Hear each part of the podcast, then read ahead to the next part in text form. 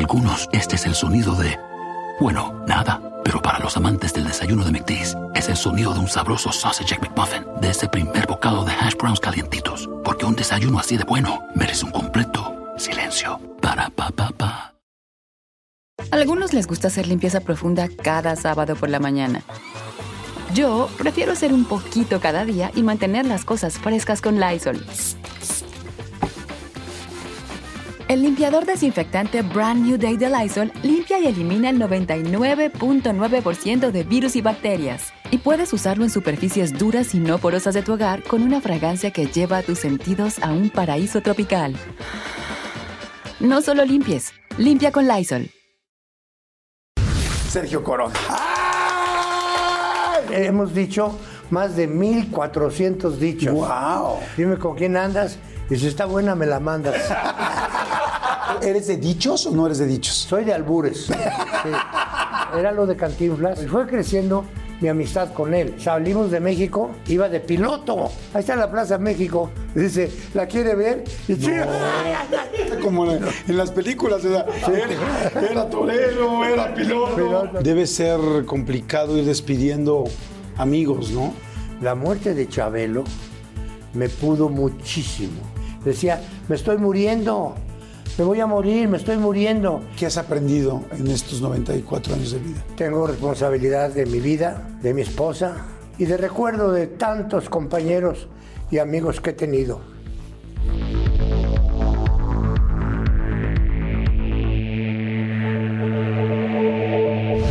Pues bueno, ¿cómo están? Bienvenidos. Gracias a toda la gente que ha estado muy pendiente de cada entrevista, que nos ayudan a compartirla, que nos ayudan a darle, a estar ahí pendientes, a darle like, a suscribirse. Gracias. Y hoy, pues es una entrevista que yo me prometí a mí mismo hace como unos dos años, porque tuve la oportunidad de platicar con él, coincidimos en un, en un proyecto, una grabación, estábamos en un camerino y, y estuve platicando con él, dije, wow, qué carrera, qué persona, ya lo admiraba, ya lo quería muchísimo, este, porque es una persona que se da a querer en los medios y lo ha hecho durante muchos años, pero la carrera que tiene es algo impresionante. Casi les puedo decir que va a ser muy difícil que tenga la oportunidad de entrevistar a alguien con una carrera, con una trayectoria de este, de este nivel. Por supuesto, actor, por supuesto, bailarín, eh, comediante, compositor, este, cantante, tiene varios discos, ahora también escritor, eh, pero sobre todo eh, ay, tiene un don de gente impresionante y creo que si pudiera decir algo de una persona con disciplina en su carrera, definitivamente lo pondría, pero como súper ejemplo. Escuchen esto, 73 años de trayectoria. ¿Saben lo que es eso? 73 años de trayectoria, de trabajar y de trabajar bien y de seguir trabajando. Nada más para que ubiquen eh, la seriedad y el peso de lo que estamos hablando y de quién estamos hablando, estuvo en la primera transmisión de televisión de la historia de este país. En la primera transmisión. Y hoy, hoy, muchísimos años después, está, tiene un programa de televisión extremadamente exitoso en Televisa este, y que tiene 13 años al aire, que es como dice el dicho. Señores, Sergio Corona. ¡Ay! ¡Qué cosa tan apabullante, Sergio! y por lo que acabas de decir, ¿por qué yo no? ¡Ah! No, pero quiero decirte que no no son 73 años, son 75 y más, Más. porque ya los 75 los festejé hace un año casi. Ok. Y entonces ya con, casi son 76. Y es una interesante anécdota de que cuando me iban a otorgar la medalla correspondiente a los 75 años, le entregaron a los de 25 años de carrera, a los de 50 años de carrera y a los de 50 años, y a los de 75 años. Bueno, de, de 25 años pasaron 12 o 13 personas, compañeros. Para los de 50 años pasaron 6 o 7. Y para los de 75 años, Johann Strauss. Solo tú. Solamente yo. Guau. Pero la verdad que es una experiencia maravillosa porque ha sido, ya te iré contando, como me preguntes, como quieras, te iré contando cómo ha sido la trayectoria. Por lo pronto, cuando yo debuté, cuando yo me inscribí en la Asociación Nacional de Actores, Ajá. fue un 17 de agosto de 1917. ¡Wow! ¿no? Entonces coincidió que tenía yo apenas dos meses de estar estudiando eh, baile. Ah, para empezar a estudiar baile, eh, es otra anécdota que ya llegará en la plática. Pero cuando eh, me inscribí, tenía yo dos meses de estar estudiando baile y pidieron un bailarín en un teatro de revista que era el Teatro Río. Y Pedro, Pedrito Valdés era el coreógrafo y pidió un bailarín para la temporada y nos mandaron a tres, Antonio de la Torre, Carlos Marín y a Sergio Corona. Entonces nos puso ejercicios, a brincar y todo. Entonces, este, muchas gracias, les dijo a los dos, tú te quedas. Y me quedé a debutar de dos meses. Bueno, llegó mi debut, llegó mi debut, eh, pasaron cosas de que, por ejemplo, había un, ayudante de cómicos que fue Pepe Hernández, que era un pícaro, pero muy simpático, que le ayudaba a Palillo, a Clavillazo y a otros cómicos. Yo estaba ensayando y entonces llega y dice, ¡ay! Tenemos nuevo bailarín. No, este yo lo estreno. Yo, tú te ríes ahorita, pero yo no sabía a qué se refería. Yo dije, ¿qué, qué, qué, será esto? Yo, ¿Cómo que yo me, me a estrenar? Nuevo para todo esto. Bueno, llegó mi debut con Begin de Begin con Cuquita Martínez, bailando. Y estábamos bailando, era, fíjate, mi debut, ¿no? Me pusieron a fumar. Yo no fumaba. Entonces era el galán, las coristas, las segundas tiples y la bailarina principal. Por la coreografía se iban saliendo las bailarinas, quedaba la solista, entonces yo me acercaba y empezaba a bailar con ella. Y como era un teatro de revista donde los eh, asistentes eran pícaros y todo esto, de repente en la coreografía me pusieron que pasara yo cerca del público, caminando. Paso caminando por el público y uno de ahí, un joven, se levanta del asiento y dice, eres la única, cabrón. Yo me asusté, no sé qué, qué cosa, qué pasa con esto. Hice mi baile y todo, y para acabarla de industrializar, salgo de mi, de mi debut y un periodista de apellido Quesada, que seguramente lo conociste, este Quesada me dice, oye, te acabo de ver, qué malo eres. Dedícate a otra cosa. ¿Cómo crees? Ya te vi aquí como de bailarín, pero no sabes, no sabes bailar. Eres malísimo. La verdad te va a ir muy mal. Dedícate a otra cosa. Ay, caray. Pues este, dije, señor, apenas tengo dos meses de estar estudiando baile. A los dos meses, ¿quién aprende? ¿Quién sabe qué más pasó? Adiós, adiós me quedé muy triste, muy mal. Claro, pues sí, el primer día debut que te digan así. Pasaron como, así va a estar mi plática contigo, ¿eh? Pasaron como 30 años, estando, trabajando yo con, con Arao en el Teatro Margo, ya estaba bien de pareja. De repente estaba en el camerino de Beto el Boticario y llega su ayudante de Beto. Eh, don, don Beto, Beto, ahí está el señor Quesada que si le presta 50 pesos. Entonces, ay, es el mismo de hace 30 años. A ver, toma, dile que está ocupado Beto, que se los manda Sergio Corona. Y va con él. Y regresa, señor Corona, que no, que muchas gracias, que es para Beto. No, no, dame el billete. Y voy con él. ¿Te acuerdas de mí? No. Pues fíjate que yo ya le conté lo que había Soy, soy el bailarín aquel que dijiste que no le iba a ir muy mal, ajá. Fui aquel. Y gracias a que no te hice caso, te puedo prestar 50 pesos. Guau fue una satisfacción para mí. Ahora, claro. síguele como quieras. ¡Wow! ¡Salud, señores! ¡Qué padre! Está Sergio Corona, qué bonito anécdota. Este, saludos a todos, la vamos a pasar muy bien, nos lo estamos tomando. Sergio decidió tomarse un vinito, yo me estoy tomando un tequila. Ustedes tomen lo que ustedes quieran, acompáñenos un ratito para que conozcan la historia de una persona pues tan, tan interesante y con todo trabajo como Sergio Corona, con muchísimas anécdotas, con muchísima gente, porque, bueno, ha trabajado con quien me digan, este, con, con resortes, con Tintán, con Pedro Infante, por supuesto con toda esta nueva, con el Flaco Ibáñez, con Rafa Inclán, con, bueno, con quien me digan, hasta hoy. con quien se les ocurra.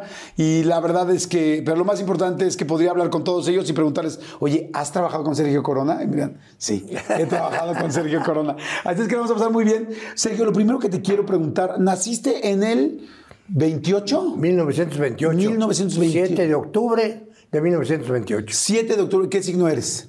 Libra. Libra, igual que yo. Salud. Oye, quiero decirte que eres la persona que estoy entrevistando posiblemente, que tiene la trayectoria más larga, y al mismo tiempo te quiero decir que estoy sorprendido de tu agilidad mental, de tu lucidez, de tu trabajo que sigues trabajando ahora en, como dice el dicho, que sales en todos los episodios, pero que has hecho Hogar Dulce Hogar, bueno, has hecho películas, más de casi 40 películas, o sea, es una locura todo lo que has hecho. Primero, así, antes que nada, te tengo que preguntar, porque personalmente quiero saber cómo puedo, hoy tienes cuántos, 94 años? Sí.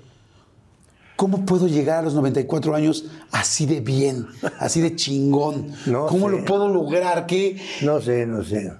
No he faltado. Sí he tomado mi vino, mezcal. ¿Fumas? Fumé. ¿Muchos Fumé. años o no? Eh, hace, hace más o menos 40, 45 años dejé de fumar. Y lo último que fumé fue puros. Disfrutaba yo mi puro, pero ya prendía mi puro en un restaurante, lo prendía y, empezaron a, a- a- a ver personas que hacían, ay, ay.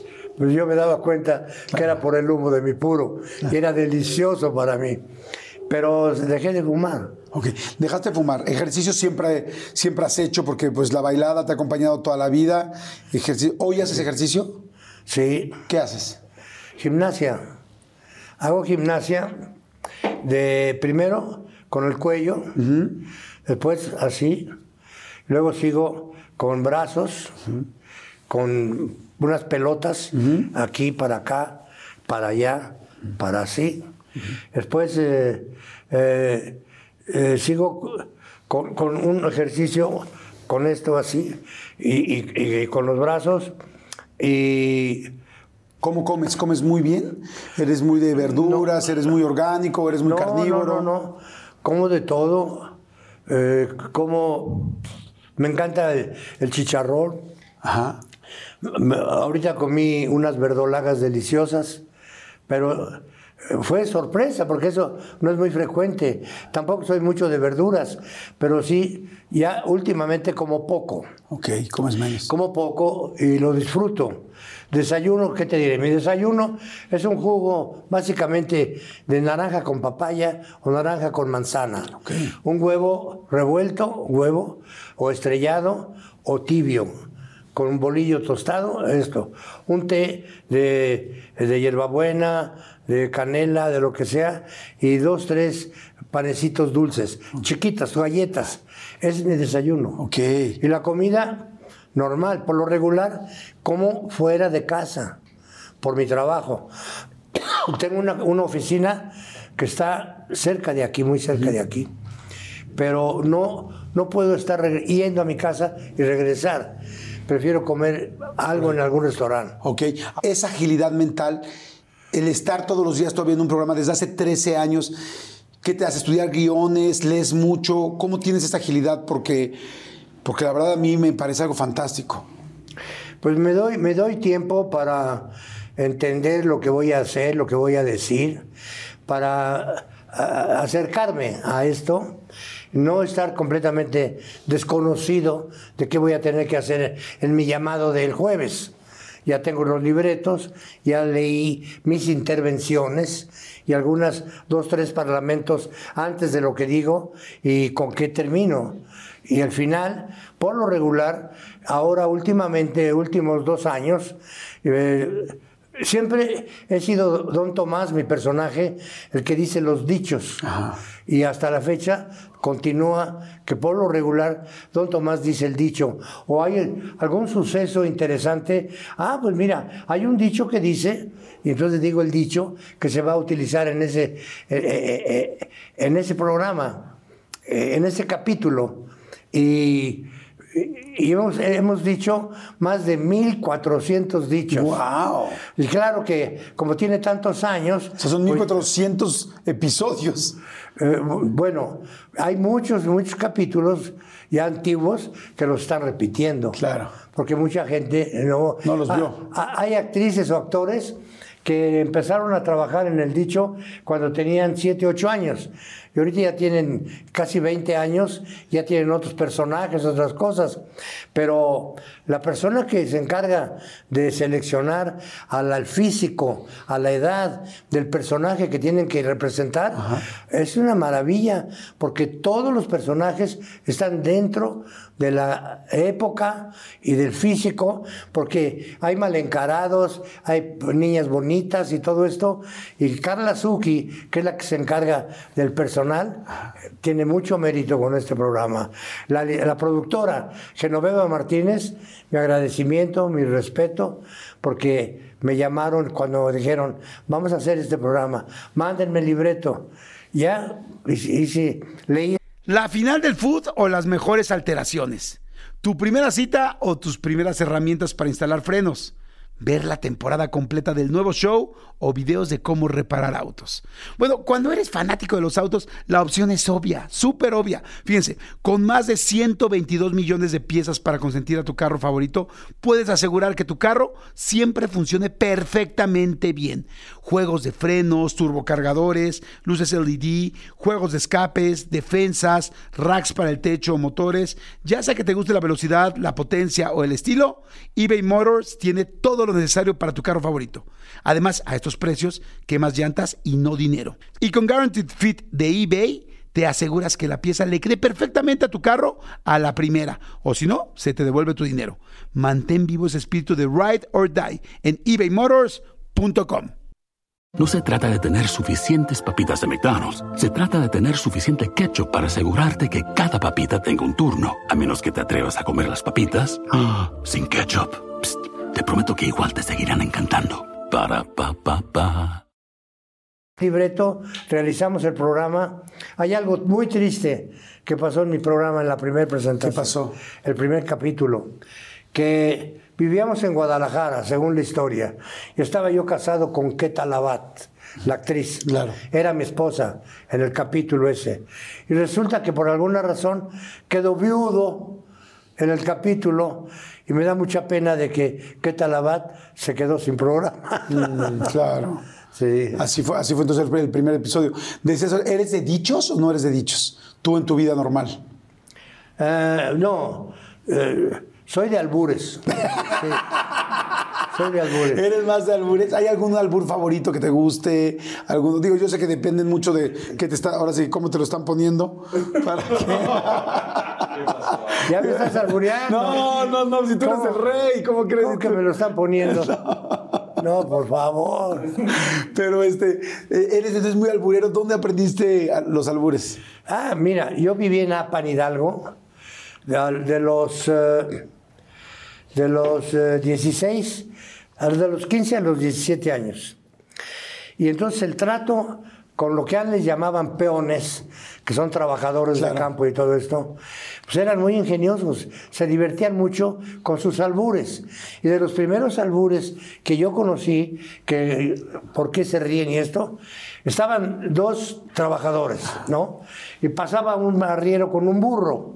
Y a ver el burro, uno le decía al otro, dice, mira, te veo triste. Le estaba diciendo burro al compañero. Entonces, ese ya fue un inicio de albures. Y luego, pues otros más pícaros y más esto, pero no deben decirse malas palabras ni groserías. Tiene que ser ingenio. Claro. Por eso te recomiendo la tienda de, la tienda de mi pueblo, la canción de Chava Flores. Me dijiste, a- a- antes de que subiéramos, de que arrancáramos, me, me mencionaste que la escuchara de Chava Flores. No se pierdan esa canción de Chava Flores, la tienda de mi pueblo. Ah, ahorita todo el mundo lo va a empezar a youtubear y además aquí, aquí la vamos a poner. La ponemos también este, abajo en la bio. En la bio bio alabado de ahí la vamos a poner ahí la vamos a ver para que la gente para que la gente la vea. Y este oye pero el albur yo de repente digo tú que eres un experto de esto llevas muchos años este no de repente es como muy eh, homosexual entre los hombres porque todo es te la pongo me la dejas ir tú te sientes o sea como que gana quien se la chupa al otro o sea no entiendo muy bien. Te estás quemando. es que soy rosado. Pero, o sea, como que gana. Porque es entre, entre hombres. Tú desde niño debes haber sufrido. No, bueno, pues sí. Porque desde niño fuiste rosado. Completamente de acuerdo. Pero no es como un fregarse de hombres, Mira. como que te. A ver si recuerdo. Escribí por mi experiencia de albures, eh, uno de los eh, ingenuos albures, a ver si recuerdo, y ese lo escribí para hacerlo. para hacerlo con, con Beto el Boticario. Ajá. Para hacerlo con Beto el Boticario, que debutábamos en el Teatro Lírico. Llevé con el, con el libreto, con el, el texto. Le digo, mira, Beto, escribí esto, porque pasado mañana vamos a debutar, a ver si hacemos estos albures. Entonces lo leyó, y Beto decía, no, Sergio, muchas gracias. No va conmigo, con mi trabajo. No, no va, no va. Oye, pero si, que tú no dices albures en tu trabajo, no recuerdo qué dijo, pero lo tuve que hacer yo solo, porque yo lo había programado con él. Entonces, eso le dije al público, cuando esté de este lado, es un alburero. Cuando me volteé para acá, es el que se lo está contestando. Entonces decía, señora, si en esta época de frío y de calor, si le llegan a doler las piernas, levanto la cara al cielo y digo con orgullo que soy un trabajador decente. De centavos debería usted ser. Yo lo que quiero decir y lo que quiero poner, un huevo 50, 280, no se exponga llegando al mercado a que un cargallo- a cargador la testosterona la trate como burro. Te veo triste, criatura. Se me hace que no vas a la escuela. Tienes que caminar derechito y enderezar la espalda. Te la rascomiendo. Muy bueno para el pulmón, muy bueno para los riñones, muy bueno para la boca. Está poniéndose nublado. Yo tengo también derecho a comer. Cáscaras le recomiendan a veces y usted se las frota en cualquier rincón. Cállate, criatura. ¿Por qué no vas con tu mamacita? Refresco de naranja, de tamarindo, de hierbabuena y de limón. Hay ojos de pescado que le molestan y le sacan canas verdes. Fumas en la mañana al acostarte en la oficina o en el trabajo. Hay carnitas que le indigestan y le ponen el estómago inflamado. Tienes los cachetes partidos. Ponte los colgaditos con la frutadita de la mano. Te quiebro dos ramitas de pasote y un tecito tú solito te lo preparas. Para las orejas, para los riñones, para las narices. Entierras el lodo en el algodón. Donde quiera se encuentran los malévolos microbios hasta en la basura. Te echo de menos mi vida. ¿Dónde te podría encontrar? En el rastro que dejan los caballos, en el barbecho. De brincos echa la persona que lleva a su casa el medicamento, se lo frota en la espalda a su niño. Agobiado me tiene trabajo y aquí me bajo. ¡Ay, no! ¡Qué fregonería! Oye. ¡Salud, amigo! ¡No Qué, manches! qué bueno que me acordé. ¡Guau! No, bueno. Yo no me lo podría ni aprender, olvídate que te acordaste. ¡Guau! Todavía unas porque este sí lo caché, este no, este sí, estos dos sí, estos dos no. Oye, ¡guau! ¡Qué increíble! Y tú lo escribiste. ¡Guau! ¡Qué padre! Pero es, es la verdad, lo escribí hace, ¿qué será? 30 años o más. Y, mi material de comediante, todo lo había hecho yo. Has cambiado algunos dichos, ¿no? Eh, bueno, es el ingenio popular nacional mexicano. A ver, ¿cómo es? ¿Cómo es? Este, eh, el que nace para maceta, Eh, no sale del corredor. el que nace para maceta, termina de cenicero. Muy bonito. Dime con quién andas, Y te diré quién eres. dime con quién andas, y si está buena me la mandas. ¿Qué otro? El que a buen árbol se arrima, Eh, ay, a su sombra no sé qué, ¿no? el que a buen árbol se arrima, seguro va a orinar. Muy bonitos, qué gran programa ha sido, pero bueno, no solo ese, sino todo lo Hay- que... Perdón, hay un dicho que me acordé ahorita, es, no le des el sí si no acepta el no. No le des el sí. ah, Ok, ese está bueno. No le des el sí si no acepta el no.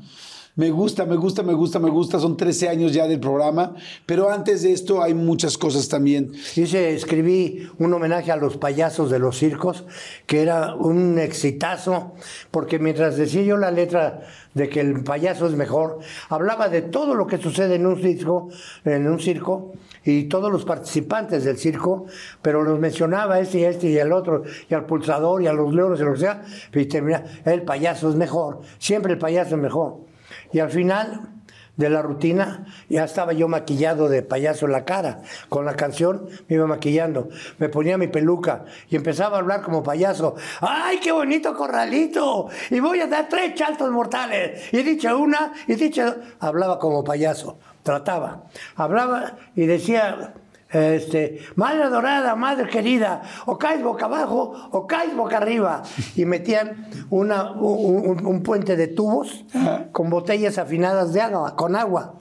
Y era el botellófono, el botellófono. Y entonces terminaba yo a hacer la rutina y tocaba la paloma, una melodía sin albur. Eh, este, eh, una melodía de circense. Tará, tararirarara, tarirara, la paloma, la paloma blanca. Y entonces al final era la orquesta. Tarán, tan, tan, tarán, tan. Y en las botellas. Tará, ta, tará, tari, ta, ta, tará, ta, y así. Y al final, taca, taca, taca, taca, taca, taca, taca, taca, taca, taca, taca, velocidad, velocidad. Y entonces la orquesta levantaba y yo con la voz de el payaso es mejor. Lo que hacían de y, y con eso, bueno, eso, con eso cerraba mis, cerraba mis presentaciones. Y hay anécdotas con esta del payaso.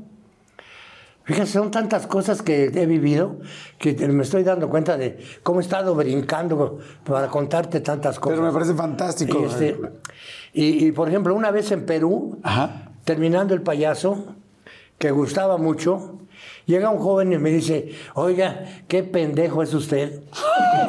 yo le dije, yo le contesté, pues tú eres un hijo de... Completita se la solté.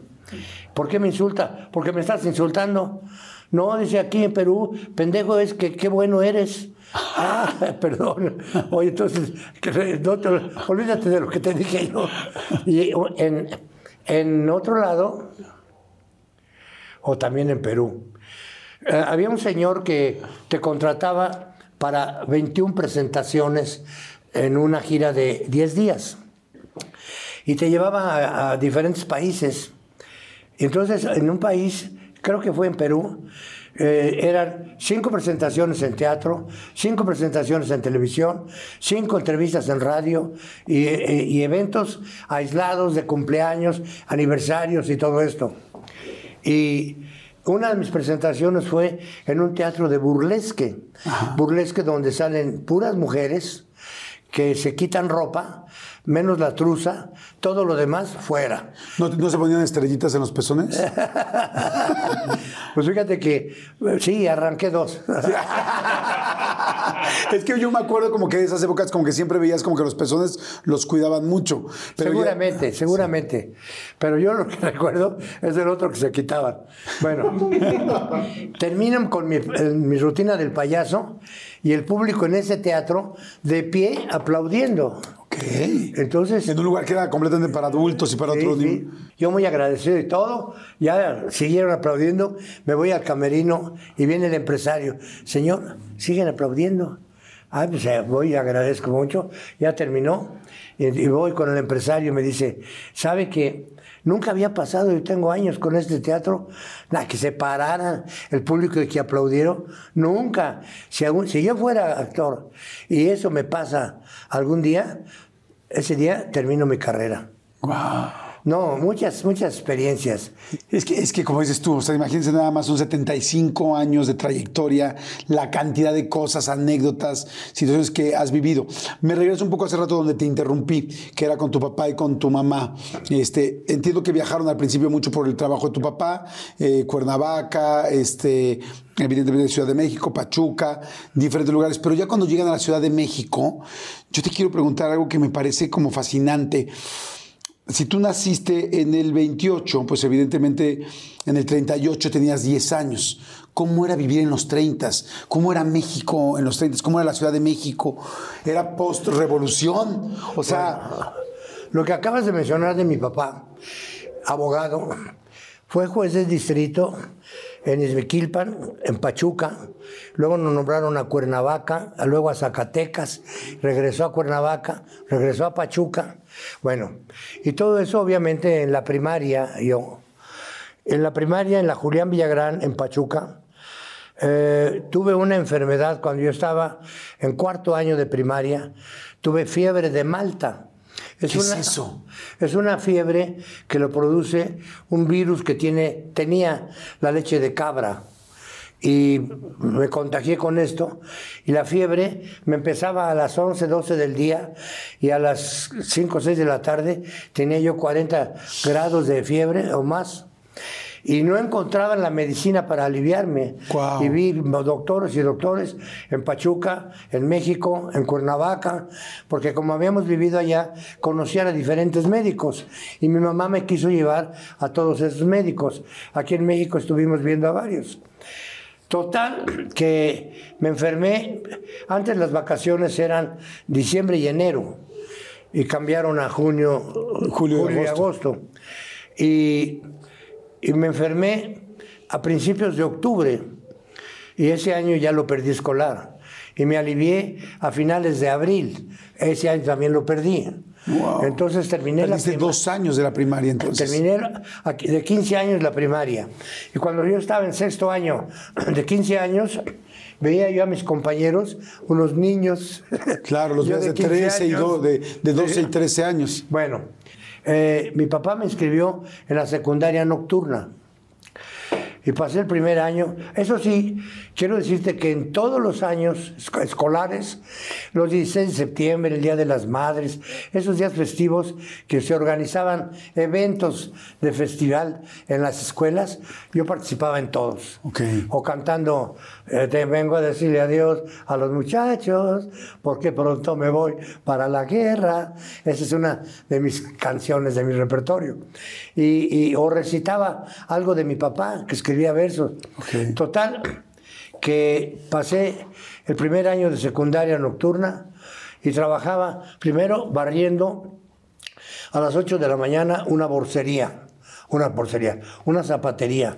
Llegaba yo de mozo a barrer. ¿Trabajabas en la zapatería? O sea, sí, en el Borseguí. En el Borseguí. Que era, Todavía existe el Borseguí, ¿no? La más famosa en Bolívar, ahí, de unos españoles.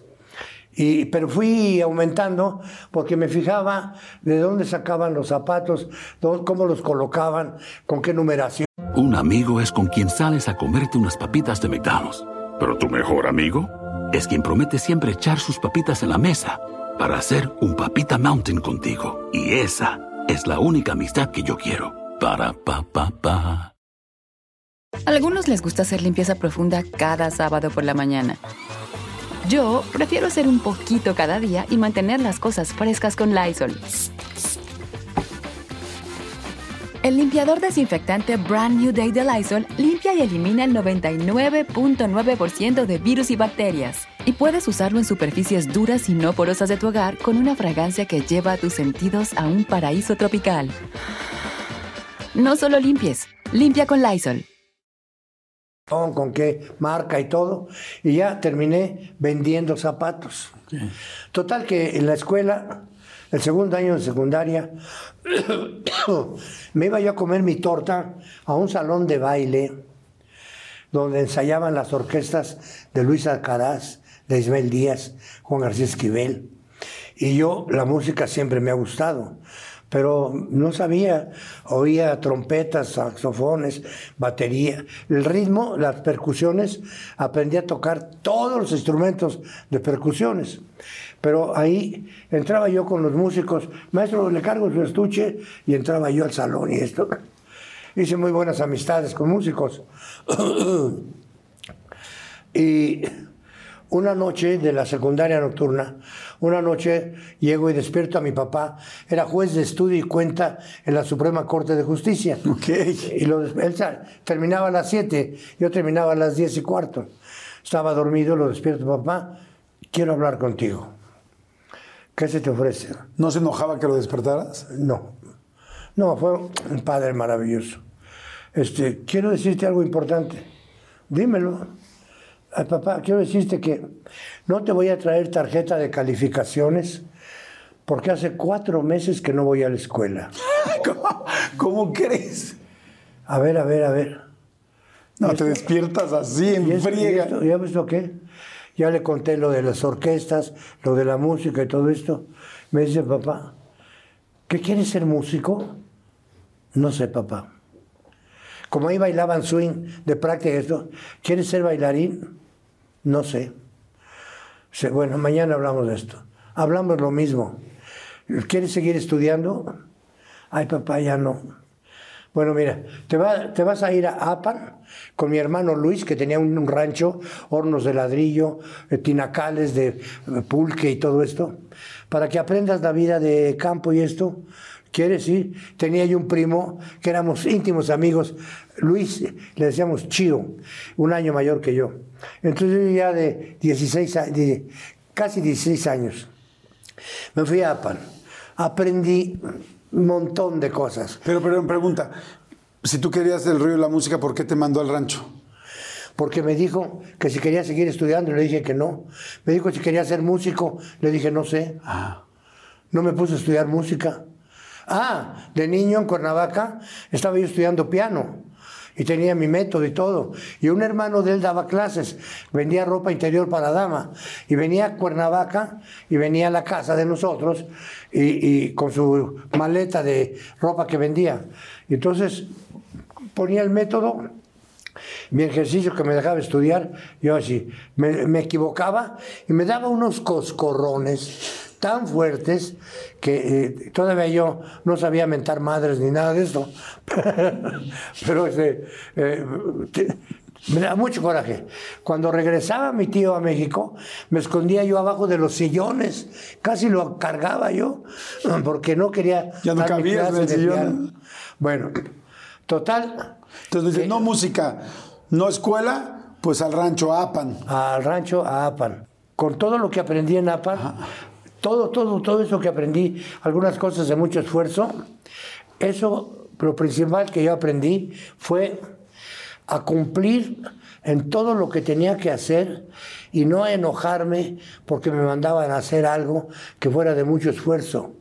Entonces, como mi primo mayor que yo un año lo hacía sin quejarse, yo trataba de hacerlo igual que él. Wow. Me sirvió mucho. O sea, de alguna manera, tu papá te mandó a aprender algo que iba a ser las bases Sí. de lo que hiciste, lo que has hecho y sigues haciendo después, que es hacer tu trabajo, hacer disciplinado, hacer correcto y hacer las cosas bien. y respeto con mis compañeros. Wow, está buenísima, buenísima la plática. Vamos a ir rápido a un refil. Hay mucha gente que quiere hacer refil. Yo no hago refil porque estos, estos están bastante grandes. Tú también vas, vas bastante bien. Pero si ustedes quieren hacer refil, estoy platicando, como ya lo están viendo con Sergio Corona, está interesantísimo.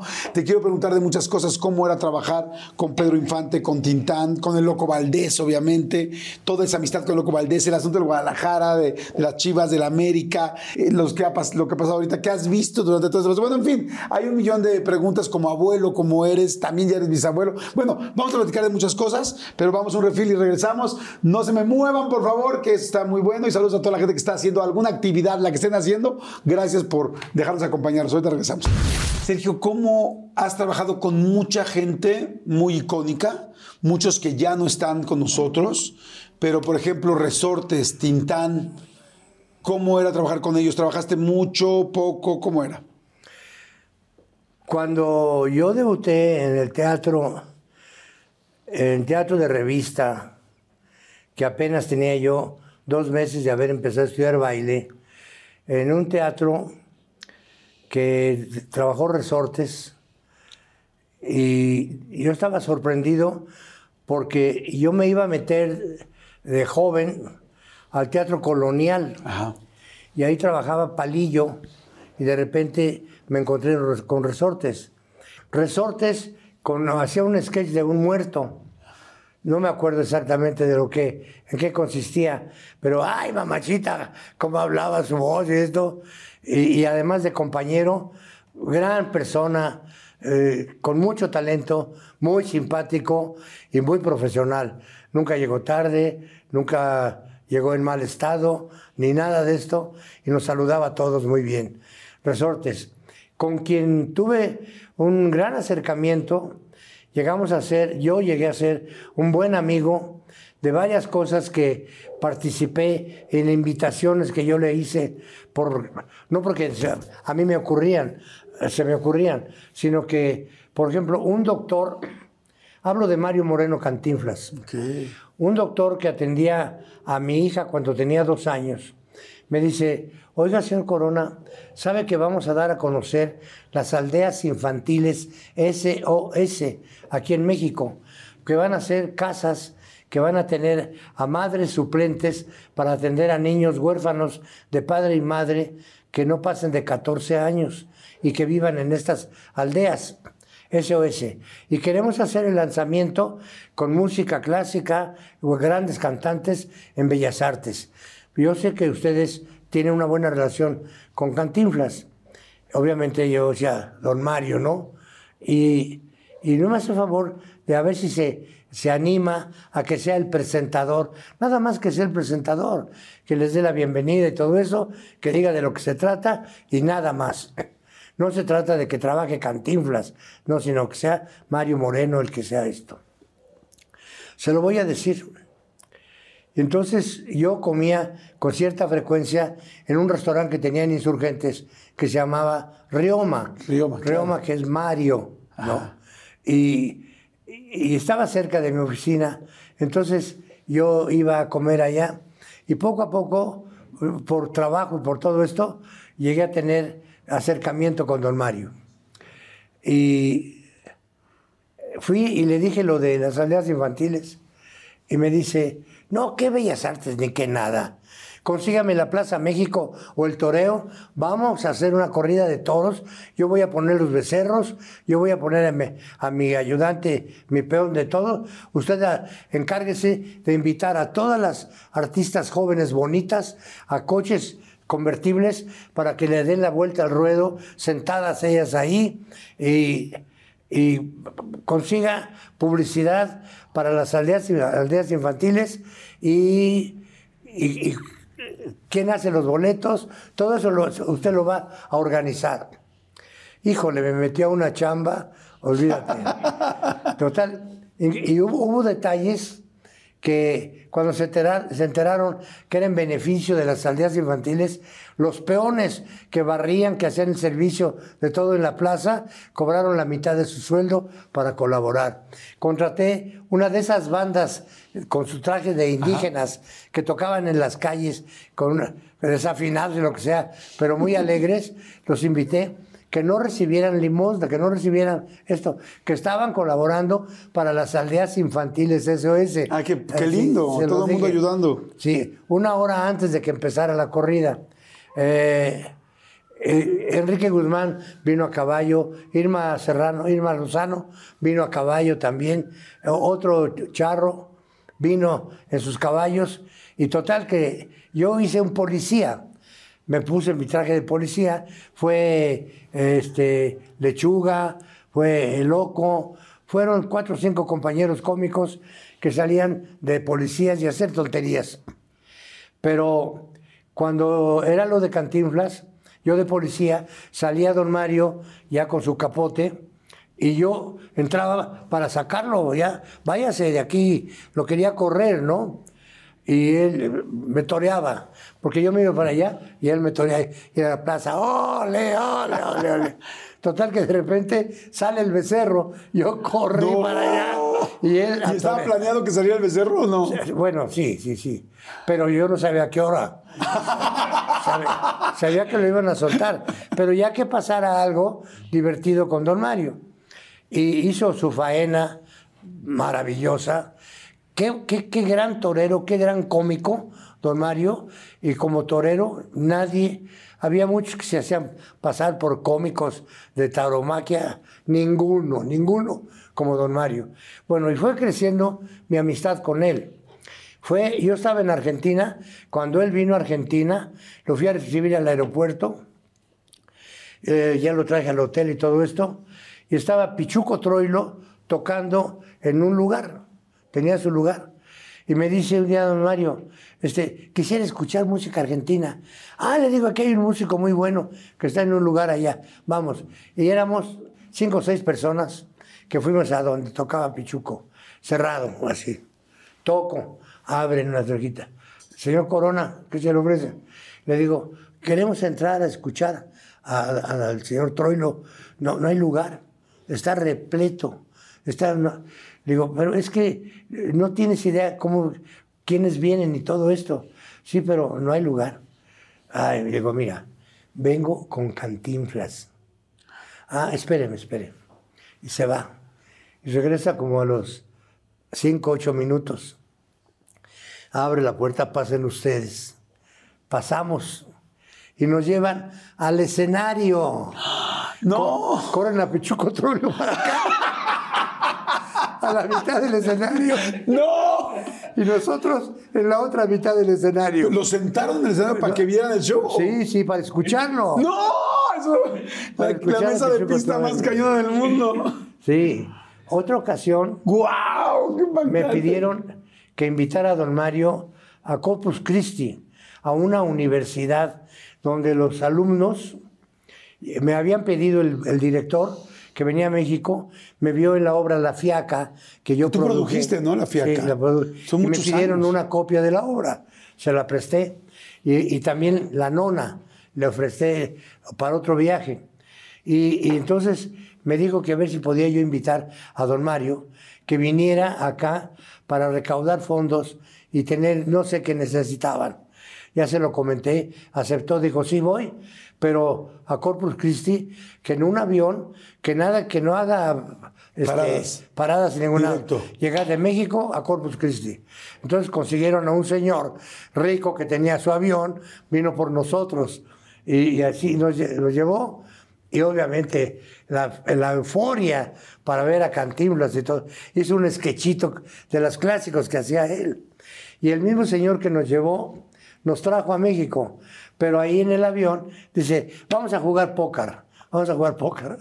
Le ganamos 250 dólares.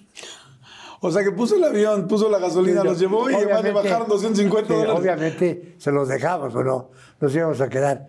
Pero nos invitó, que tenía un yate en Los Cabos y un yate en Cancún.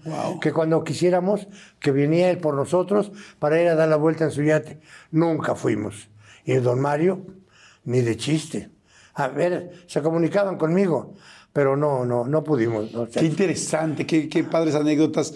¿Te tocó la época pues, dorada del cine mexicano? No, con Cantiblas, con don Mario, en, su avión, fue a torear, fue a torear y a presentarse en Acapulco y llevaba un ballet de folclore mexicano que era antes de que toreara él. Eso iba a llenar el espectáculo obviamente, eh, él, iba de piloto y yo sentado con él ahí. Este, y salimos de México y él venía, eh, eh, le digo, vaya, ahí está la Plaza México. Y dice, ¿la quiere ver? Y ¿En serio? No, hombre, no. O sea que, que Cantinflas era como en, las películas, o sea, era, torero, era piloto. Piloto, sí, no. Increíble, increíble. El cartero, el basurero, era todo, ¿no? Era todos los, los personajes de Cantinflas en uno. muchas cosas. ¿Cómo era la época del cine mexicano? Cuando tu espacio contiene la duradera fragancia perceptible de Airwick Vibrant Scented Oils, buscarás más razones para tener invitados, desde cafecitos con las comadres hasta cenas con los suegros. ¿Por qué huele riquísimo? Airwick Vibrant Scented Oils transforma tu espacio con dos veces más de los aceites esenciales naturales comparado con Airwick Scented Oils regulares. Respira frescura con Airwick. Un amigo es con quien sales a comerte unas papitas de McDonald's. Pero tu mejor amigo es quien promete siempre echar sus papitas en la mesa para hacer un papita mountain contigo. Y esa es la única amistad que yo quiero. Para pa pa pa. en la época de oro. Te tocó ver, era, era mucha fiesta, era mucho glamour, había, era muy fuerte, muy pesada, con drogas, con mujeres. ¿Cómo era? Mira, yo trabajé eh, el cine, la primera película ya fue como, antes, antes de hacer un personaje hablando, fue eh, de bailarín. Trabajaba yo en el Folies Berger con el ballet Chapultepec. Y llegó Tintán, gran tipo, gran hermano. ¿Era tan divertido como se veía en las películas? Muy, muy, muy, muy genial, muy ingenioso. Tenía una casa hermosa después en Acapulco. Y eh, Miguel Alemán compró un, un, yate que se llamaba Sotavento. Y Tintán se compró un yate y decía Tintavento para salir a pescar pez vela. Y un día fui a, a pescar con él y había en la parte de atrás del yate dos asientos para pescar, ¿no? Y, el pez vela picó en mi anzuelo. Entonces le digo, ya picó, ya picó. A ver, eh, yo, yo no le sé, yo no le sé. Se sale de ahí, se cambia a mi lugar, se mete a, un barquito chiquito para acercarse al pescado y para en el yate. Y me puse una mareada que me duró 10 días. Andaba yo en la calle. bueno, él tenía un cabaret aquí, eh, a un lado del Teatro Insurgentes, Ahí mismo era un lugar que inclusive lo tuvo el Pirulí un tiempo, pero ahí era, no recuerdo cómo se llamaba, era el cabaret de Tintán. Y trabajaba Manuel y, las hermanas Julián, porque él fue esposo de una de las de Rosalía, de las hermanas Julián. Un, tipazo, porque tenía, cuando llegó a trabajar al Teatro Luis Berger, fue Manuel y don Ramón, que eran disque bailarines, pero no, no bailaban, se movían con ritmo, pero no, no bailaban. Y Manuel y yo sí bailamos en películas con Inón Sevilla, con Libertad Lamarque, en números musicales que había bailarines, sin grandes coreografías, pero todavía yo no tenía eh, ni la experiencia de bailarín, sino que estaba ahí de alumno del Ballet Chapultepec. Cuba, baile, ida, Argentina, el Ballet Chapultepec, tal. ¿Había mucho ligue? ¿Eras muy bueno con las mujeres o no? También quiero saber yo, eso. Yo me casé, yo me casé a los 38 años, 36 años de edad. ¿Pero antes hubo la vida loca? Eh, no, bueno, nunca probé una droga, nunca falté a mi casa por borracho, tomaba, pero no tomaba yo más de dos cubas o algo así.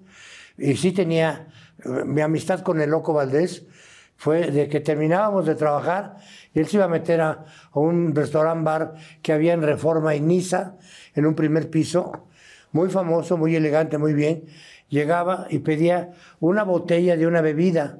Yo me tomaba una copa, dos copas y me iba a mi casa y él se quedaba con cinco o seis amigos gorrones a tomarse todo lo demás y al día siguiente nos veíamos.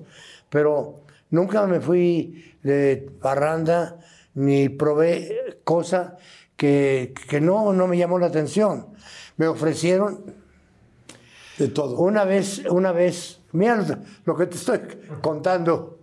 Este, estábamos en un camerino, en un cabaret, éramos varios compañeros, varios compañeros, artistas, no puedo quemarlos, no puedo quemarlos.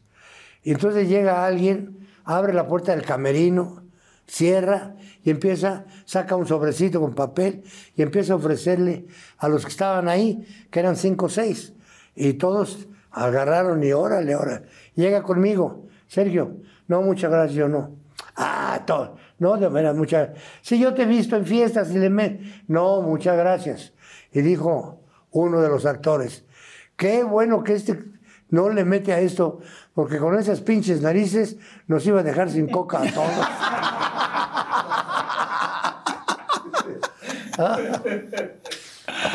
Oye, qué bueno que... ¿Y qué te generaba el... o qué te hacía el no aceptar nada? Porque si todo el mundo estaba en el mismo medio, ¿por qué? ¿Por lo que te habían enseñado en tu casa? ¿Te daba miedo? Bueno, todo eso fue soltero. O sea, ya casado, ¿ya sí le metías? No, no, no, nunca. nunca, he probado, nunca he probado ninguna droga. Sabía ¿Ni marihuana? Que, no, no, no, nada. Y yo hubiera llenado cuatro o cinco cajas de zapatos si hubiera guardado lo que me ofrecieron. Claro, sí, sí. no. ¿Sí era tan fuerte? Yo, yo trabajé en muchos cabarets, en muchos, en todos los buenos cabarets, en el Waikiki, que en, en el Paseo de la Reforma número 13 era un cabaret grandísimo, el Waikiki. Había ¿El patio no era cabaret?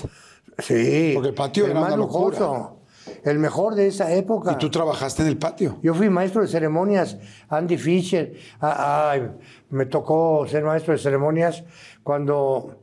eh, ¿Cómo se llama esta? Eh, Judy Garland. Judy Garland. Ajá. La de. ¿Qué película famosa hizo ella? El mago de Oz. Bueno, ella vino a trabajar al patio. El mago de Oz era el papá, no jueguen. Y en el patio, en su contrato decía que quería cuatro botellas de vodka. Ok. que quería cuatro limusinas para los músicos, para ella, eh, suites, suites de lujo y esto, en el María Isabel, ahí María Isabel su- Sheraton sobre Reforma. hospedaje, todo esto. Y nosotros, ella trabajando en el patio. Y yo era el maestro de ceremonias. Entonces, el día que debutó, obviamente salgo a saludar. Antes de que yo trabajara, dije 15 minutos de mi material y ya la anuncié, salió, se presentó con una orquesta de americanos todos, muy buena orquesta, empezó a cantar muy bien. Y dentro de su repertorio cantó Fly Me to the Moon. Te lo cuento esto porque al día siguiente no llegaba Judy Garland. No llegaba Judy Garland. Y yo obviamente salí cuando dejé pasar unos 10, 15 minutos, que ya era la hora que tenía que salir ella. Y salgo yo y empecé a decir mi material. Tenía yo como 15, 20 minutos y les dije, no ha llegado la señora, no debe tardar. ¿La esperamos o sigo yo? Síguele, síguele, síguele. Y seguí yo. Seguía trabajando cuando de repente se movió personas en la entrada. Y digo, ya viene, ya viene aquí. Vamos a recibirla. Y empezó la gente a aplaudir. Viene hasta la madre. No. Ah, perdón, ¿eh? Pero eso quiere decir, como alguno de ustedes ya habrá llegado este, Claro. Y Y yo, claro. eh, llegó hasta atrás. Llegó directamente al escenario, se subió y empezó a saludar de mano a todos los que estaban. Después de que llegó como 40 minutos tarde, eh, o 30 minutos, pues este, no tenía que estar saludando de mano, Claro. sino que viniera de camerinos, que tocaran su fanfarria de entrada y empezara su show. Venía hasta atrás, hasta atrás. Bueno, empezó, toca la introducción, se va al micrófono, empieza a cantar y suspende, suspende la canción. Y le pregunto, ¿qué quieren que le cante? Yo estaba con Manolo Fábregas sentado en el segundo piso, como, como el día anterior también, con Manolo estábamos viendo allá el show. ¿Qué quieren que cante? Y nadie decía nada. Asustado el público Claro. por la situación como estaba. ¿Por qué interrumpe la canción? Viene Y yo- y yo, pedísima y, luego. yo grité de arriba, Fly me to the moon. Entonces los músicos buscaron el papel y empezaron a tocar. Y ella empezó, Fly me to the moon. Se da la media vuelta y se va al camerino. ¿Y solo cantó esa? No la cantó. Dijo Fly me to the moon. Nada más, así la entrada. Ya no cantó nada. Y se fue. Y se fue al camerino. Madre santa. Entonces, bajo yo. Yo no entré al escenario ni a disculparme ni a nada porque no sabía qué hacer, ni qué decir, ni nada. Maravilloso público que no protestó, no gritó, no pidió cambio, no pidió que le regresara. Nada. Soportaron la desgracia que estaban viviendo con la señora así. Bueno, pasó esto. Al día siguiente, o a los dos días, vino una cantante americana famosa, que no recuerdo, muy famosa, pero no recuerdo su nombre, que terminó los 10 días que iba a cantar ella, una semana, algo así. Y ya se quedó en Estados Unidos, Judy Garland. Y resulta que como a, los dos meses murió. No me digas. No, pues Terrible entonces, anécdota. Sí, está muy fuerte. Digo, no quiero decir que en todos lados, evidentemente no era en tu caso, pero la fiesta era, era fuerte. y había mucho, pues sí, mu- mucho descontrol. Y, y yo pensaba, siempre fuiste un chico, un hombre bien parecido, comediante. ¡Ay, qué piropo, qué piropo! No, pero oye, comediante. No hay nada más afrodisíaco, creo yo, para una mujer que, que hacerla reír. Este, bailador. Todo el mundo dice un hombre que baila bien llama mucho la atención, además de que dice que sí es bueno en la cama, Bueno, ¿no? pero había momentos que algunas mujeres no se reían. Todo lo contrario. Lloraban. no pienses más, no pienses más. ¿Te ligaban mucho las mujeres? Antes, cuando, cuando estabas soltero, no, hablando cuando no. eras. No, no me ligaban, siempre era la fiesta, yo soltero, obviamente de divertirme, de invitarla a cenar o ir a algún lugar, o de repente ir al teatro, o si estaba yo en teatro, a que vinieran a ver la función. Eh, sí tuve eh, buenas amistades, buenas amistades. Compromiso, tuve un compromiso de matrimonio A ver, antes de casarme. Ese. Eh, no digo nombres porque no se debe.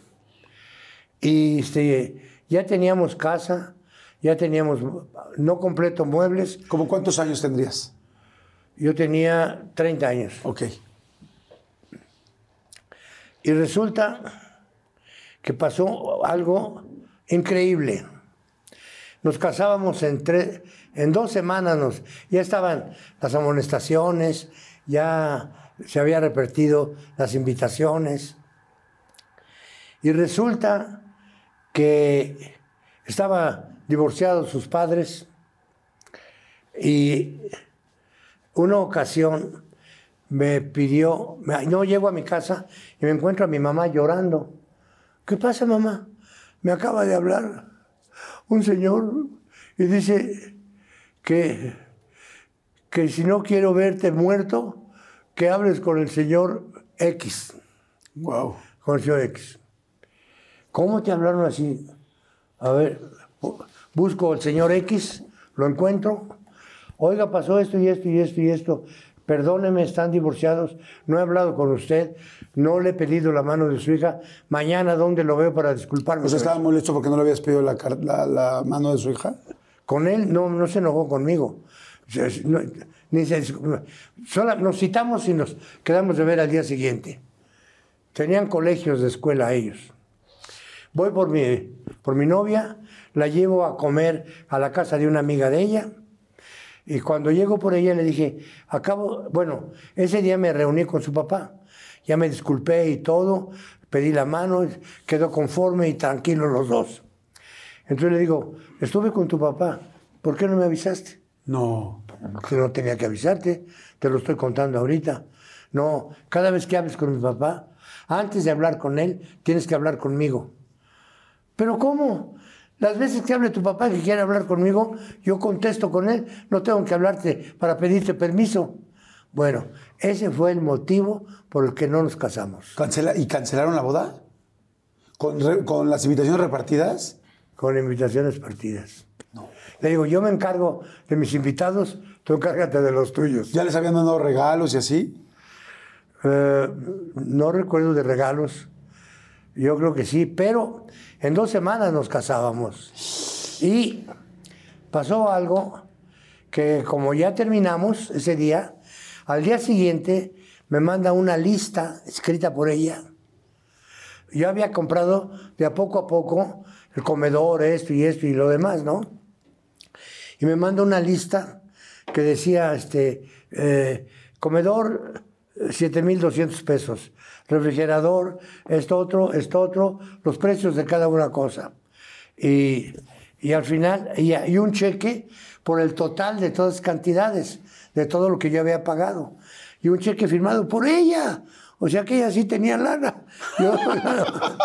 Y, y pone ahí, si alguna cantidad estoy equivocada, házmelo saber para corresponder.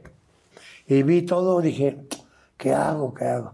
Entonces dije, estás, toda- todas las cantidades menos el comedor.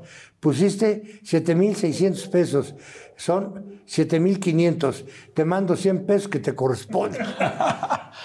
Oye, ¿y no te dolió no casarte? O sea, no, estabas, no, no estaban tan Me enamorados. pudo, no, sí. No se trata de tener suficientes papitas de McDonald's. Se trata de tener suficiente ketchup para asegurarte que cada papita tenga un turno. A menos que te atrevas a comer las papitas ah, sin ketchup. Psst, te prometo que igual te seguirán encantando. Para pa pa pa. Algunos les gusta hacer limpieza profunda cada sábado por la mañana. Yo prefiero hacer un poquito cada día y mantener las cosas frescas con Lysol. El limpiador desinfectante Brand New Day de Lysol limpia y elimina el 99.9% de virus y bacterias. Y puedes usarlo en superficies duras y no porosas de tu hogar con una fragancia que lleva a tus sentidos a un paraíso tropical. No solo limpies, limpia con Lysol. Me pudo mucho, me pudo mucho. Porque ya estaba arreglado todo.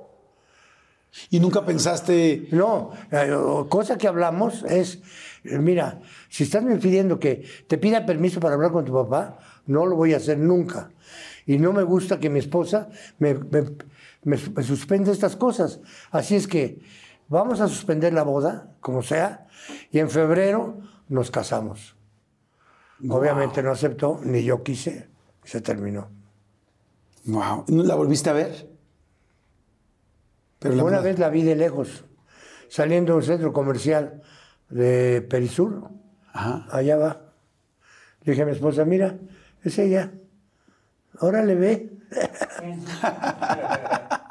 Oye, ¿y cómo fue eh, Variedades del Mediodía?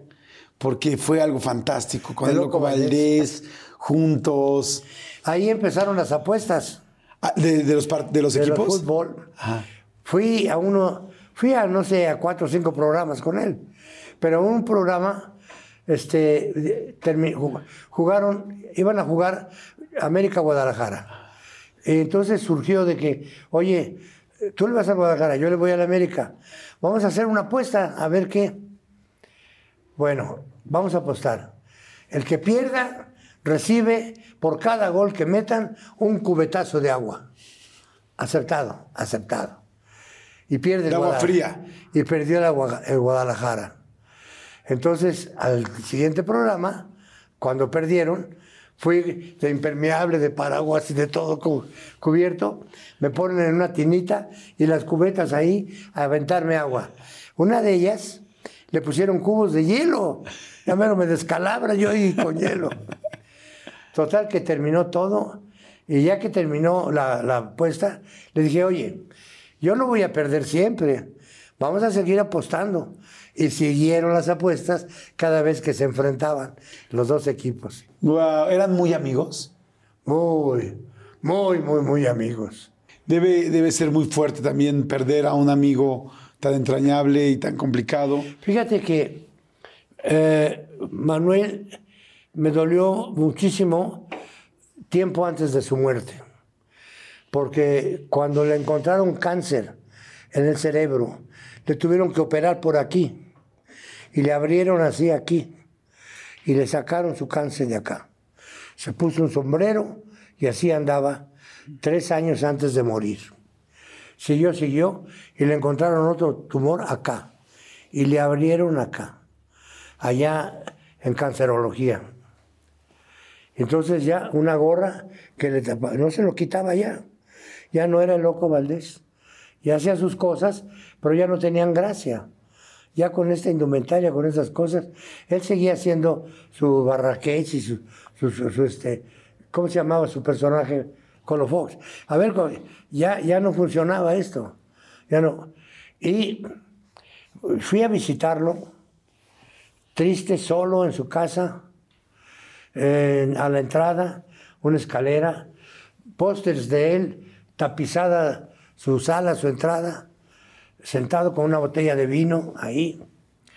Y yo platicando, amigos, todo, sin quejarme, sin quejarse, sin quejarse conmigo ni nada. Una vez, una persona muy amable me dijo, ¿cómo está Manuel? de dinero.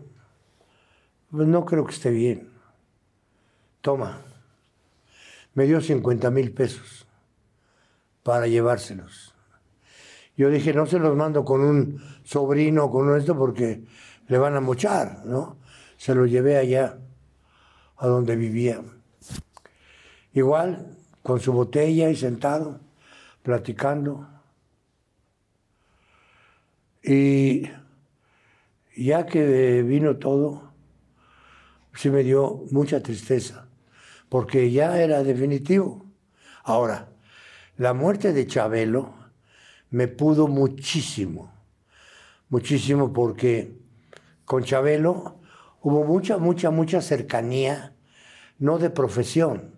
Con Manuel sí, teníamos nuestro show, hacíamos bromas, cuando le cantábamos coplas, él contra el Guadalajara y yo contra el América. El América, tú dices, pero si es que ese es el mero mero. El América, tú dices, que ese sí es el mero mero. Por eso todos te gritan, ese Manuel es hulero. y él decía, te miro en televisión. La verdad, no lo discuto, te miro en televisión. La verdad, no lo discuto. Lo que, está lo que sí está del caramas, que te estás volviendo. Lo que rima. Nos reíamos mucho. Debe ser complicado ir despidiendo amigos, ¿no? Amigos Sí. tan queridos. Fíjate que en, en marzo se murió Polo Polo, López Tarso y Chabelo. ¿Cómo fue para ti saber todo lo que estaba pasando? En el programa, como dice el dicho, teníamos programado eh, tenía, hacer un evento especial para los niños que vienen a, a- a trabajar al programa y para familiares de actores que tuvieran niños que trajeran para festejar y, y felicitar a los niños. Y teníamos programado una canción que escribí que se llama El Coco, que la cantó Chabelo en su programa Sí, que tú fuiste el autor, ¿no? yo soy, yo la escribí. Un día le escuchó Javier y me dice, oye, Checo, ¿puedo cantarme tu canción? Claro, hombre, ¿cómo no? Es para, para niños, está muy bien. Y la cantó. La cantó como tres o cuatro veces. Y una de ellas me invitó a cantarla con él. Y, y se la mandé a varias personas, la grabación, ya que había muerto Javier. Pero lo teníamos programado para que viniera conmigo a cantar el coco a los niños que íbamos a festejar en la grabación. O sea, hace nada, hace muy poco. Eh, el Día del Niño, ¿cuándo fue? Sí, sí, el 30 de abril. El No hace 31. nada. El 30 de, de abril. De abril, ajá. Y él murió como el 27 o no sé, un sábado. Uf, qué fuerte. El sábado anterior al Día del Niño, eh, ese, ese día murió. Y eh, no hablé, no fui a ninguna este, agencia funeraria, no hablé a su casa cuando murió para dar el pésame, no, nada de eso. Sabía que iba a tener muchas eh, este, eh, preocupación, la esposa, la familia, sus hijos y todo esto. Yo no me presenté, no servía porque tuve mucha pena, mucha pena. Entonces al cuarto o quinto día hablé con su esposa y de todas las cosas que hablamos, me dijo que ese día que murió empezó a hablar, a pedir todo, a que se acercaran, que no, muchas cosas que habló. Y al final le decía, estaba ahí su esposa con él, le decía, me estoy muriendo, me voy a morir, me estoy muriendo. Y entre esas quejas, entre esos este, conceptos que tenía de su muerte, de su sentir, en esos momentos se murió Javier. Diciendo, me voy a morir, gritando. Terrible. Qué fuerte. López Tarso, que quería llegar a los 100 años. Y tenía buena voz, eh, se comunicaba bien y tenía proyectos de obras de teatro que iba a, a representar. Una memoria impresionante. Sí. Eh, y Polo Polo, que tuvo Alzheimer, Polo Polo, y tuvo una caída que se pegó en la cabeza. Yo lo fui a ver cuando ya empezaba con el Alzheimer. Gran amigo, gran amigo. Cuando lo fui a ver, me dice Polo, le digo, oye, a ver qué día vamos a, a comer, vamos a salir, vamos ahí. Y dice, no, mira, yo ya estoy descansando. Unos amigos de Monterrey me dijeron que ya había trabajado mucho, que descansara un tiempo y por eso ahorita no, no, no. No, pero oye, tantas cosas que tenemos para disfrutar, de ir a, a cualquier lado, al teatro, a otros lados. Vamos a algún lado. No, dice, mira, yo tengo unos amigos de Monterrey que me dijeron que ya he trabajado mucho, que me lo repito cuatro veces. Yo iba a visitar, a- lo iba a visitar cuando vivía con su hija, acá por eh, este, eh, el puente ese que hay para irse, que por allá también se iba uno a la casa de Chabelo, La supervía donde poniente. vivía este, Díaz Ordaz, Luis Cabrera. Ahí. Son muchos, muchos amigos muy queridos, mucha gente que nosotros queremos mucho, muchos eh, momentos difíciles. Y tú, gracias a Dios, estás aquí, estás bien, estás extremadamente sano. Yo te veo muy bien. ¿Estás bien? ¿Estás bien físicamente? Eh, físicamente, de mis rodillas estoy mal. de, de lo demás, siento que est- estoy tomando medicamento desde hace años, años. Tengo un marcapaso. Eh, me di un golpe eh, en el programa de Jo- Jorge Falcón que hacían en la XW. Me invitó para ser juez de un concurso de baile. Fui al concurso de baile. Y eh, hay un estudio de oro, un estudio verde y un pasillo para entrar azul y plata. Y ahí en ese programa estaba el programa de Coque. Y ya, señor, ya está pasando, ya está al aire. Me voy rápido. Había dos escalones y una trave. A otro escalón. Y me doy un tope. Entro así. Ahí ya estaba al aire el programa. ¿Qué le pasó, señor? Me acabo de dar un... ¿Tiene sangre? Así, pues es que no me desmayé por la responsabilidad del Del programa. programa. Total que ya me fui a mi lugar, se me quitó el dolor y todo. Me seguí viviendo, trabajando con Chabelita, fui a, a mi torneo de golf a, a La Habana, fui a varios lugares. A los tres meses fui a trabajar con Chabelita a Juan Aldama, una población de Zacatecas. Vengo a México, le dije a mi chofer que me esperaba en el aeropuerto, tú vives en Tlalpan, tú vete, yo me voy a mi casa. Tomé el coche y se me atraviesa un coche así, me, inter- me interrumpe. ¿Qué cosa? Me acaba de pegar a mi, a mi retrovisor, a mi espejo. ¿Yo? ¿Me pegaste tú? No, no. Llega una patrulla. ¿Qué pasa? Aquí el señor dice, el señor que me pegó, no oficial fue él. A ver, licencia y tarjeta de. Entonces yo saco, saco la tarjeta, saco mi licencia, mientras estaba platicando con el otro. Aquí está mi licencia, que está, tu licencia, perdóneme, se me olvidó, no la traigo. Pues ya te chingaste. Señor Corona, váyase. Y me fui. Y no encontraba mi oficina. ¿Cómo no encuentro mi oficina? Si vengo diario, a ver dónde estoy. No sé dónde estoy. No, pues, ah, busqué, busqué, busqué, encontré mi oficina. Pero le había yo pegado a una salpicadera, no sé qué. Y llamo al de la ANA a que viniera a arreglar. Ah, checar. Ya arregló algo, me voy a mi casa y me voy a un camellón, le rompo la llanta y el rin. En reforma, me meto a una callecita, dejo el coche, tomo un taxi, eran como las 11 de la noche, llego a mi casa, me dice mi esposa, ¿y el coche? Se empezó a, a fallar, lo metí a un taller y lo dejé ahí. Ah, qué caray. Entonces ya llegué, me desvestí, me acosté, me acosté. Al día siguiente me estoy vistiendo para ir a ver el coche, ¿no? Me dice mi esposa, ¿qué haces? Me estoy vistiendo, voy a ver cómo está el coche. Pero te estás poniendo la camisa por los pies. Ay, qué tonto que de veras. No, no, no, no, no, no, tú estás mal. Vamos al hospital. Fuimos Todo, a- todo a partir del golpe. Sí, todo. A partir del golpe de la XW. Sí, sí, sí, pero no había tenido reflejos. Tenía yo una molestia aquí que pensaba que era de celulitis o algo. En Cuba pedí un doctor en el Hotel Nacional. ¿Tú conoces Cuba? Sí. El Hotel Nacional hermoso. Ajá. Y me mandan una enfermera, eh, un domingo que no había doctor, y me da una aspirina por el dolor que tenía aquí. Ya regreso, llego a México, me voy a trabajar a, a Zacatecas, y así sigue todo. Entonces voy Te al hospital. de, ajá, ajá, vamos al hospital porque le hospital. estabas poniendo la camisa me al hace, revés. me hacen mi estudio ahí mismo, me meten a esa cosa grandota. Este, tiene un coágulo de sangre aquí. Esto hay que abrirlo porque está muy mal, muy mal. Al día siguiente me abren, litro y medio de sangre me sacaron. ¿Cómo crees litro y medio? Que te estaba complicando todo la memoria, el Una semana ahí en el hospital, una semana en mi casa, y al día siguiente de las dos semanas fui a trabajar a San Luis Potosí a un estadio. Wow.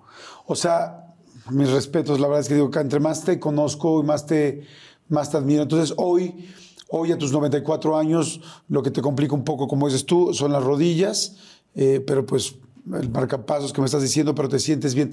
¿Cómo quieres? Eh, yo te veo muy sano y estoy seguro que vas a vivir muchos años más y eso me hace muy feliz.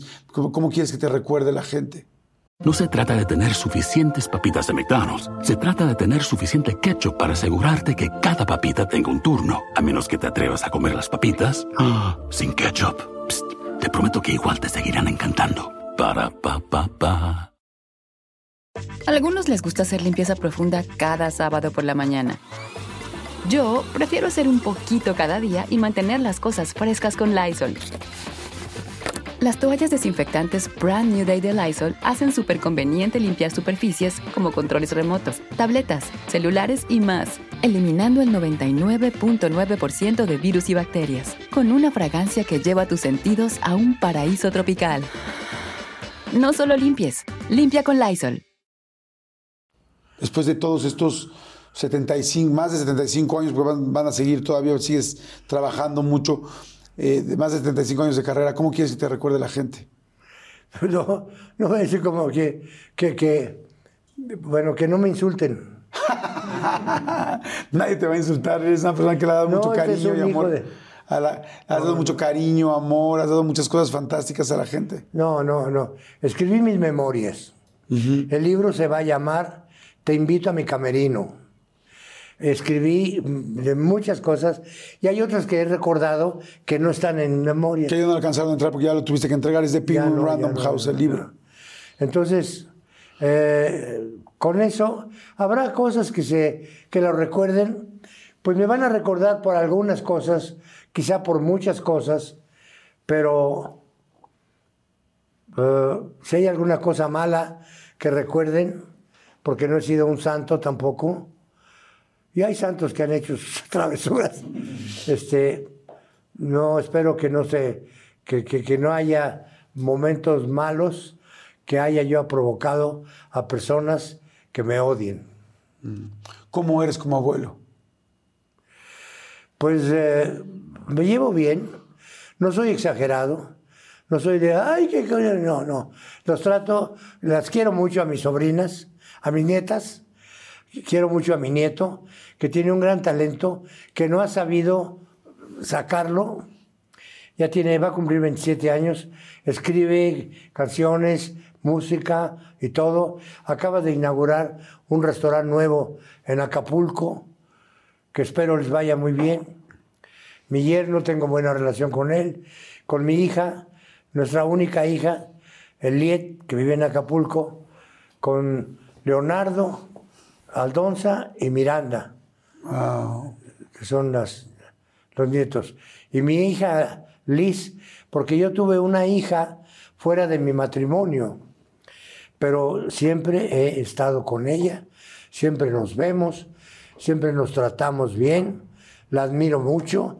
Empezó de maestra de kinder y ahorita es psicóloga de matrimonios. Wow. Yo la verdad, Sergio, te quiero agradecer tu tiempo, te quiero agradecer el estar aquí, pero sobre todo te quiero agradecer tu ejemplo, que creo que eres un ejemplo de ser humano muy importante. Es difícil hablar en primera persona, yo sé que tú no lo vas a decir porque además eres una persona muy humilde y muy madura y con muchos valores que te dejó tu padre y tu madre y, tus, eh, y también compartido con tus cinco hermanos, pero fíjate nada más, o sea, y por eso tenía tantas ganas de entrevistarte. ¿Qué, qué hermano has sido? ¿Qué hijo has sido? Fíjate cómo has hablado de tu padre de tu madre en toda esta entrevista, hoy que tengo la oportunidad de conocerte un poco más.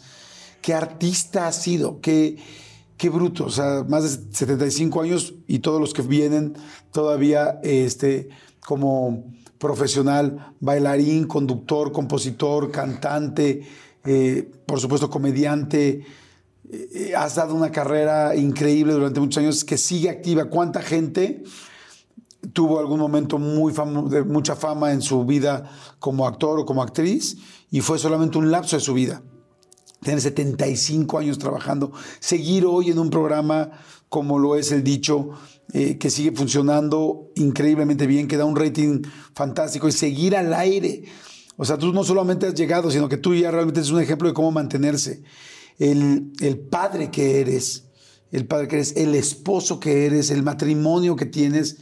En serio, Sergio, yo te agradezco mucho, mucho, mucho el tiempo de esta plática, pero sobre todo el ejemplo y, como, y el legado que has dejado. Yo, junto con todo el equipo, busco que esta entrevista sea un documento de cada uno de los, de los invitados que tenemos. Tenemos invitados muy jóvenes y tenemos también invitados de 94 años muy chingones. Y ese, ese es tu caso. Y realmente muchas, muchas gracias por todo lo que has hecho a nombre ¿Sabes cuánta gente nos está viendo ahorita que, que, vio este Hogar Dulce Hogar, que te vio con el Loco Valdés, que te ha visto bailar, que ha visto las películas, que ha visto las obras de teatro, que ve ahora el dicho, que ve las novelas o que ha visto las novelas? Hay millones, real millones de personas que nos están viendo ahorita que te han visto y que les has agradado una tarde, un día, un mes, dime. Quiero decirte que el dicho va a ganar un premio de una organización americana de que el dicho gana el premio porque es el programa de habla hispana que más público televidente tiene en los Estados Unidos. Imagínate nada más de lo que estamos hablando. Aquí nos ven muchísima gente de Estados Unidos. Y este brindis lo quiero hacer con las personas que vean el video. Te, aseguro que ahorita hay mucha gente que está ah. tomando algo con nosotros y haciendo un brindis. Hay otra cosa de que, como me estás diciendo, obviamente, muchas gracias de que estoy bien, de que me veo bien, de lo que he hecho y todo esto. Y me, han preguntado muchas personas, ¿qué hace? Que ya me lo preguntaste, ¿cómo se alimenta? ¿Cómo, ¿De qué que hago cosas que, que no? Pero sí, eh, se me ocurrió un día decir algo que ahorita se me ocurre decírtelo, que está en mi libro, que digo, estoy así porque creo que he tratado a la vida como mi amiga y por eso la vida corresponde y me trata como su amigo. Salud. Salud. Salud. Y Sergio, te quiero dar un regalo, que es algo que representa mucho. Tú en el programa Ahora del Dicho, en el programa del Dicho, dices em, un consejo siempre a la gente, eh, un consejo de la situación ¿Qué consejo le dirías a Sergio Chico, a este Sergio? Gracias. Gracias por todo. ¿Qué has aprendido en estos 94 años de vida? Pues tener responsabilidad. Tengo responsabilidad de mi vida, de mi, me cuido, de mi esposa, de mi casa, de mi profesión, de, mi país, de mi actitud de relaciones con los seres humanos, familiares, amigos, contigo, agradecido por todo lo que has expresado bien. Y de recuerdo de tantos compañeros y amigos que he tenido.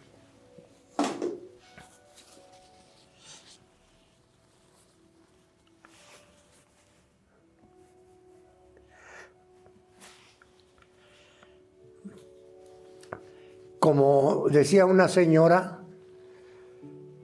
cuando estábamos en Argentina, íbamos al fútbol, llegábamos a la casa el domingo, a la casa de huéspedes, no de huéspedes, donde yo vivía en Argentina, era la casa donde vivía la familia de mi representante.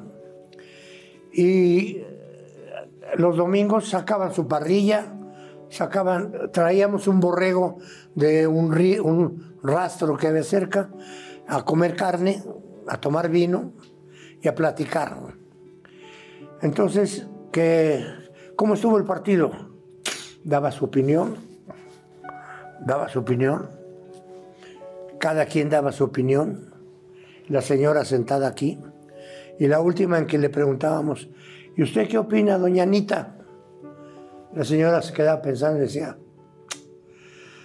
en fin, y seguía la plática. Así ahorita te contesto. ¿Qué pasó, Sergio? En fin.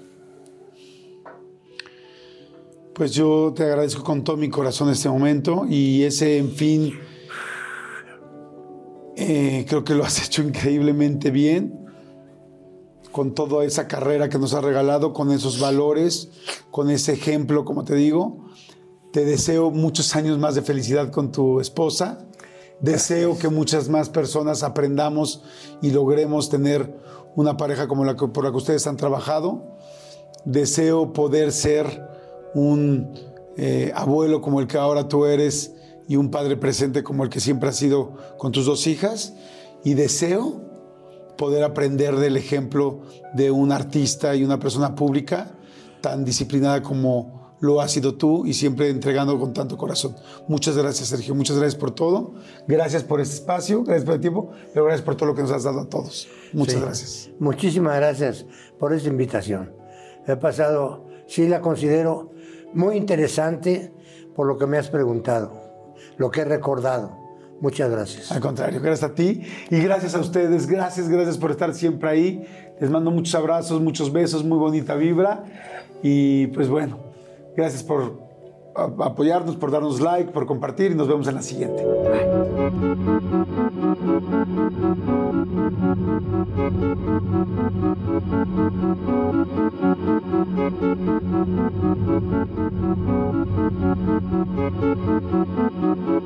No se trata de tener suficientes papitas de McDonald's. Se trata de tener suficiente ketchup para asegurarte que cada papita tenga un turno. A menos que te atrevas a comer las papitas ah, sin ketchup. Te prometo que igual te seguirán encantando. Para pa pa pa. Algunos les gusta hacer limpieza profunda cada sábado por la mañana. Yo prefiero hacer un poquito cada día y mantener las cosas frescas con Lysol. El limpiador desinfectante Brand New Day de Lysol limpia y elimina el 99.9% de virus y bacterias. Y puedes usarlo en superficies duras y no porosas de tu hogar con una fragancia que lleva a tus sentidos a un paraíso tropical. No solo limpies, limpia con Lysol.